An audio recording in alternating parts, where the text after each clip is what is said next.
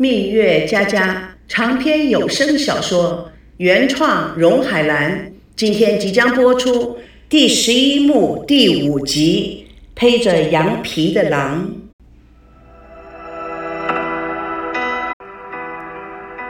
田心雨贴心的给赵保国盖上了毯子。这个时候，赵熙拎了公文包进入，看到爷爷奶奶如此的温馨，他不自觉的微微一笑。同时，他也多么希望自己的将来也与爷爷奶奶一样那么幸福温暖。田心雨一抬头看到了赵熙，哦，我的乖孙子回来了。哎，吃饭了吗？赵熙答应着，将公文包扔在沙发里，来到田心雨的身边。奶奶，怎么了？眼睛那么红？田心雨揉了揉眼睛，没什么，刚刚有东西啊掉到眼睛里去了。来。我看看，我帮您吹吹。赵熙想上前，田心雨阻止了他。哎呀，没事了，希儿，蜜月旅行的事情定下来了吗？呃，还还还还没有呢。去台湾吧。赵保国抢着说。奶奶立刻接口，连温总理都说想去阿里山。他说啊，他如果走不动，就是爬也要爬过去啊。是啊，赵保国说。现在是台湾旅游热，电视上播个不停。我跟你奶奶呀，都想去台湾看看呢。王瑶进屋，爸妈马上就开饭了。希儿去洗洗手，摆桌子。田心雨对赵熙说：“就这么定了吧？”王瑶一脸茫然：“定了什么啊，妈？”田心雨哈哈一笑：“吃完饭再说，吃完饭再说。”孙娜跟父母亲坐在桌上吃晚餐，她似乎很快乐的看看爸爸，又看看妈妈。叶枫正想开口，孙娜阻止他：“今天好不容易我们全家人坐在一起吃饭，妈，你今天不许说话。”叶枫眨了眨眼睛：“那妈有礼物要送人，也不能说了。”孙娜和爸爸对看了一眼，同时说：“什么礼物？”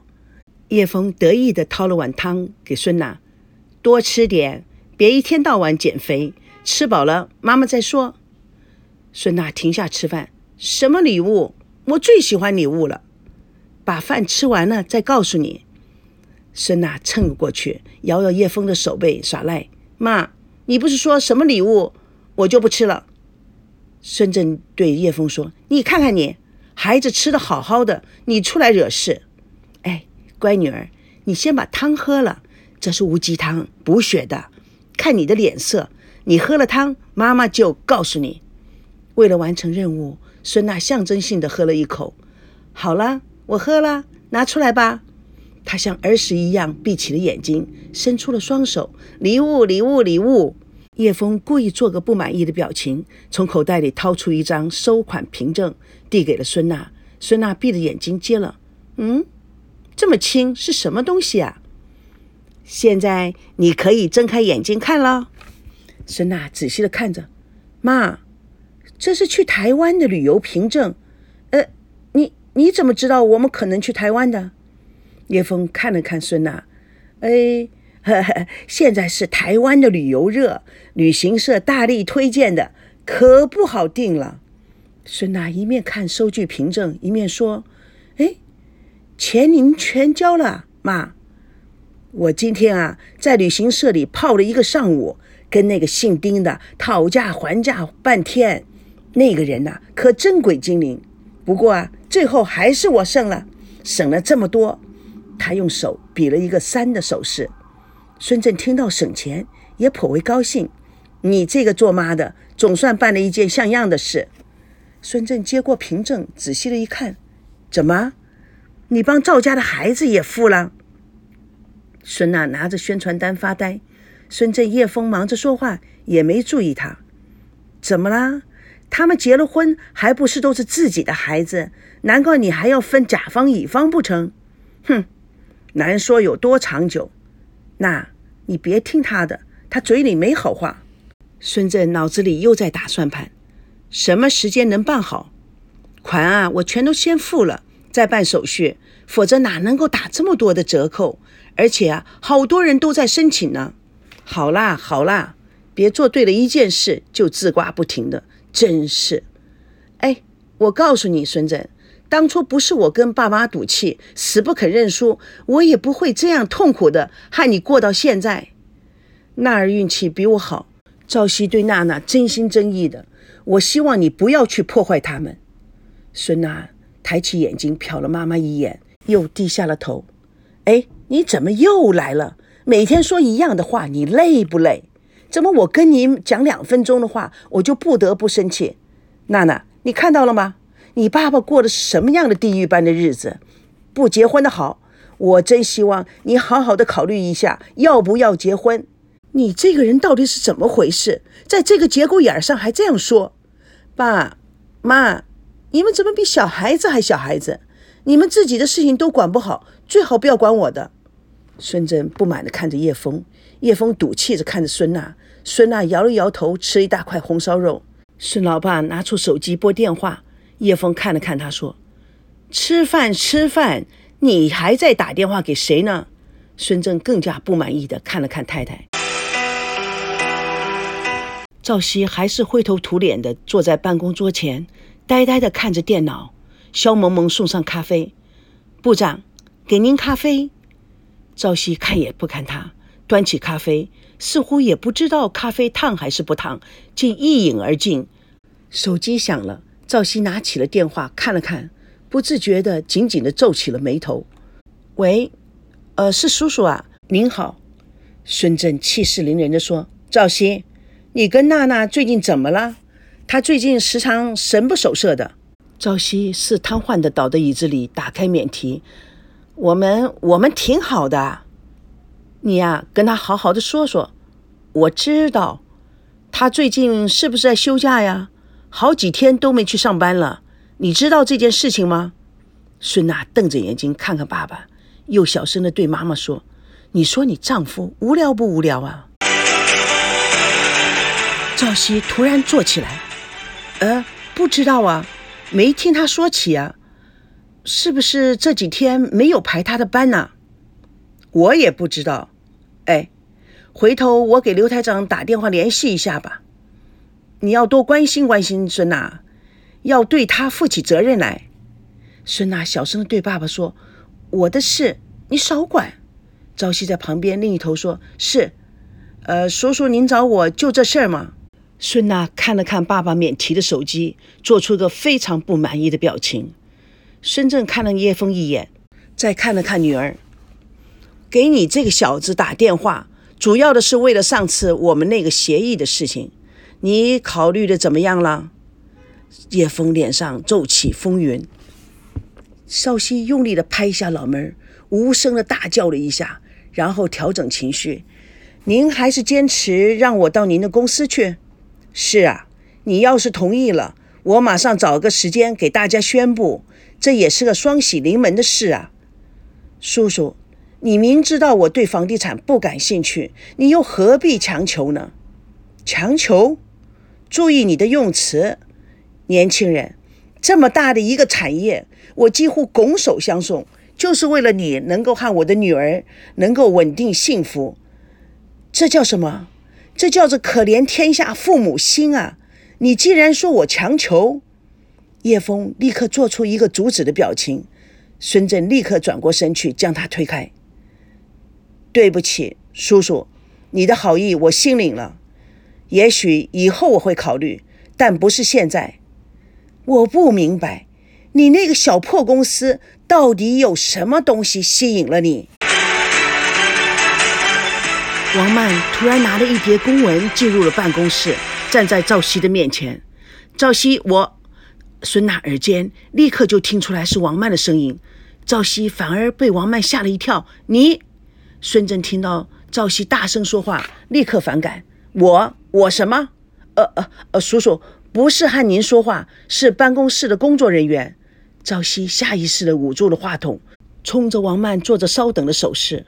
王曼立刻说。这是非常重要的文件，马上要等你回音。赵熙瞄了一下文件，看了一眼王曼叔叔，这件事我们以后再说，可以吗？孙振看着脸上充满愤怒的孙娜，更是理直气壮地说：“马上就要结婚了，等你这小子正式娶了我的女儿，你就更不认账了。所以你现在就要答应我，你是辞职还是不辞职？”赵熙赌气地说：“对不起，我不会辞职的。”孙正看了一眼眼睛冒火的孙娜：“你这个小子，给我听着！